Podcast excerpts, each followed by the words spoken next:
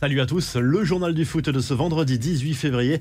Décidément, l'avenir de Kylian Mbappé intéresse tout le monde, à en croire les informations du journal espagnol El Mundo. Emmanuel Macron, en personne, se serait emparé de ce dossier. Le président de la République française veut convaincre l'attaquant parisien de rester en France et donc de prolonger son contrat dans la capitale française. Toujours selon El Mundo, Nicolas Sarkozy se serait lui aussi mêlé à ce dossier ces dernières semaines. Le journal de l'équipe qui évoque ce dossier ce vendredi dans ses colonnes et explique notamment que le Paris Saint-Germain veut absolument le conserver et le placer au centre du projet désormais, traduisez au-dessus de Lionel Messi et de Neymar en lui proposant un salaire XXL. On parle désormais d'un potentiel salaire de plus d'un million d'euros par semaine et on pourrait même se rapprocher des 60 millions d'euros par an pour Kylian Mbappé, ce qui ferait de lui le joueur le mieux payé de la planète football. La Ligue Europa, les barrages allaient se disputer jeudi soir, match nul un but partout entre le FC Barcelone et le Napoli. On va y revenir en revue de presse. Succès surprise des Glasgow Rangers, 4 buts à 2 sur la pelouse du Borussia Dortmund. Succès également pour le FC Porto, 2 buts 1 à domicile contre la Lazio Rome avant les matchs retour. L'Atalanta Bergame, le Betis Séville et le FC Séville ont fait un pas important vers les huitièmes de finale. On jouait également en Conférence League jeudi soir, victoire de Marseille, 3 buts 1 au stade Vélodrome contre le club d'Azerbaïdjan de Karabag sans forcément convaincre les joueurs de Jorge Sampaoli.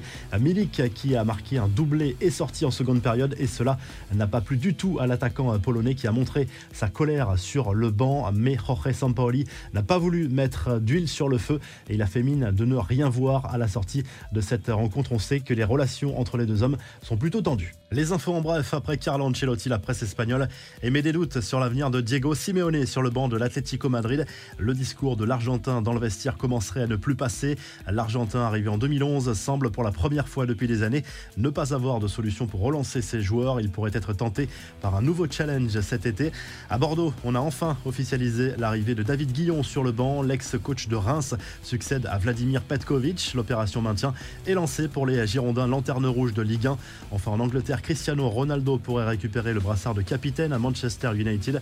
Selon la presse britannique, des discussions sont en cours. Ce serait aussi une façon d'acter une réalité du vestiaire et d'enlever un peu de pression sur l'actuel capitaine Harry Maguire, très critiqué outre-Manche. Mais l'international anglais n'a pas l'air emballé par l'idée. La revue de presse s'enfile tout de suite en Espagne où le journal AS consacre sa une à l'avenir de Kylian Mbappé, décidément au cœur de toutes les attentions depuis quelques semaines et ce sera encore le cas dans les prochains mois forcément parce qu'il n'a pas prolongé encore avec le Paris Saint-Germain. La contre-attaque du PSG serait bien réelle selon le journal qui parle d'un potentiel salaire d'un million deux cent mille euros offert à l'attaquant français par semaine, soit plus de 60 millions d'euros par saison. Le plan c'est de le conserver au moins une saison supplémentaire pour qu'il soit parisien au moment du mondial 2022.